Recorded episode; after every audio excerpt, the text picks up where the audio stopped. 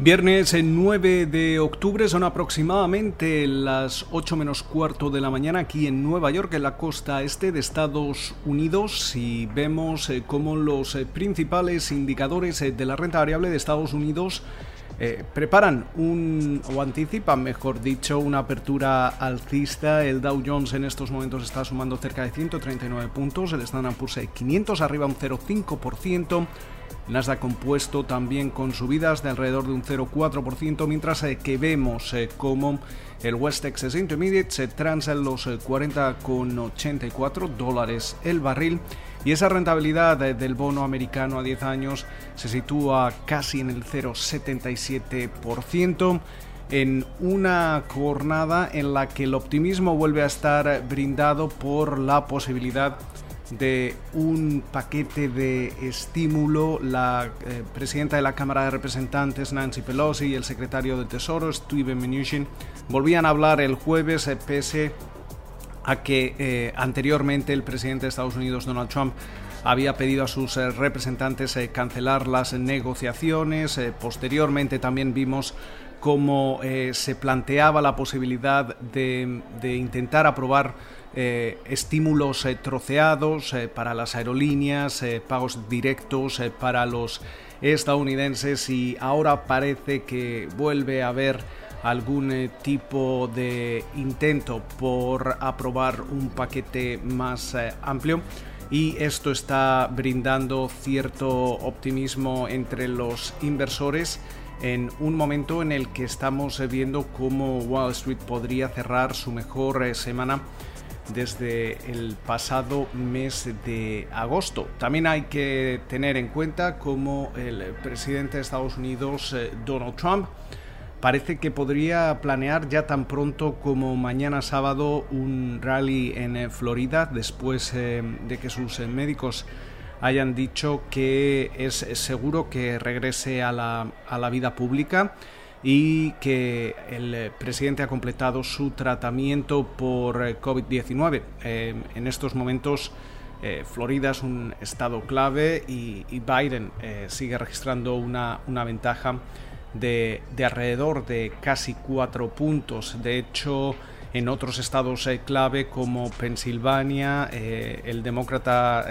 gana una ventaja de 7,1 puntos. También vemos como, por ejemplo, en Michigan esa ventaja es de 6,7, Wisconsin un 5,5, eh, Carolina del Norte eh, algo menor, un 1,4 y en Arizona de 3,1 puntos. Eh, de hecho, a nivel nacional, según Real Clear Politics y, esa media que realiza, Biden sigue aventajando a, Trump en 9,7 puntos. Una ventaja que según la plataforma 538 es algo incluso mayor, de 9,8 puntos. Eh, nos encontramos ya en la recta final de, las elecciones eh, estadounidenses o de la campaña electoral y básicamente va a ser difícil que, el presidente de Estados Unidos eh, pueda, pueda remontar esta, esta ventaja, pero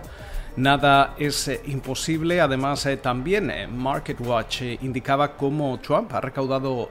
cinco veces más dinero de sus principales donantes, que son los principales eh, consejeros delegados de compañías aquí en Estados Unidos. Entre ellos destaca sobre todo eh, Jeffrey Sprecher, eh, el, consejero delegado de Intercontinental Exchange, la matriz de la New York Stock Exchange, de la Bolsa de Nueva York. También Sheldon Adelson, el de Las Vegas Sands, Stephen Roth de Bornado Trust y también Safra Katz, de la consejera delegada de Oracle. Eh, hablábamos eh, previamente de Nancy Pelosi, la presidenta de la Cámara de Representantes, y hoy podría introducir un proyecto de ley para crear una comisión que concrete eh, si el presidente Trump tiene la capacidad física y mental para continuar como comandante en jefe de Estados Unidos bajo la vigésimo quinta enmienda de la Constitución. Eh, también hay que destacar cómo la pandemia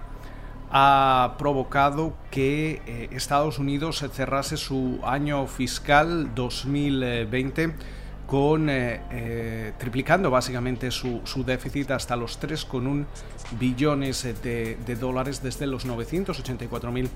millones de dólares registrados el, año pasado. Entre algunos de los eh, protagonistas eh, que vamos a, ver durante la jornada y hablando del eh, coronavirus, hablando también de ese tratamiento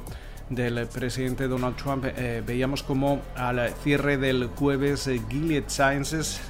la farmacéutica detrás de, de Remdesivir, indicaba que este tratamiento acorta en al menos eh, cinco días la recuperación de los eh, pacientes eh, que, sufren o que se ven infectados por, por el coronavirus. las acciones de Gilead están subiendo en estos momentos un 1% en la preapertura. Ya vimos cómo Regeneron, que fabrica o que realiza esa terapia con anticuerpos que todavía está en fase experimental y que fue administrada al presidente Trump también cerraba durante la jornada del jueves eh, con subidas después de haber pedido a la Administración eh, de Medicamentos y Alimentos de Estados Unidos eh, esa, aprobación de, emergencia para poder poner a, disposición esta terapia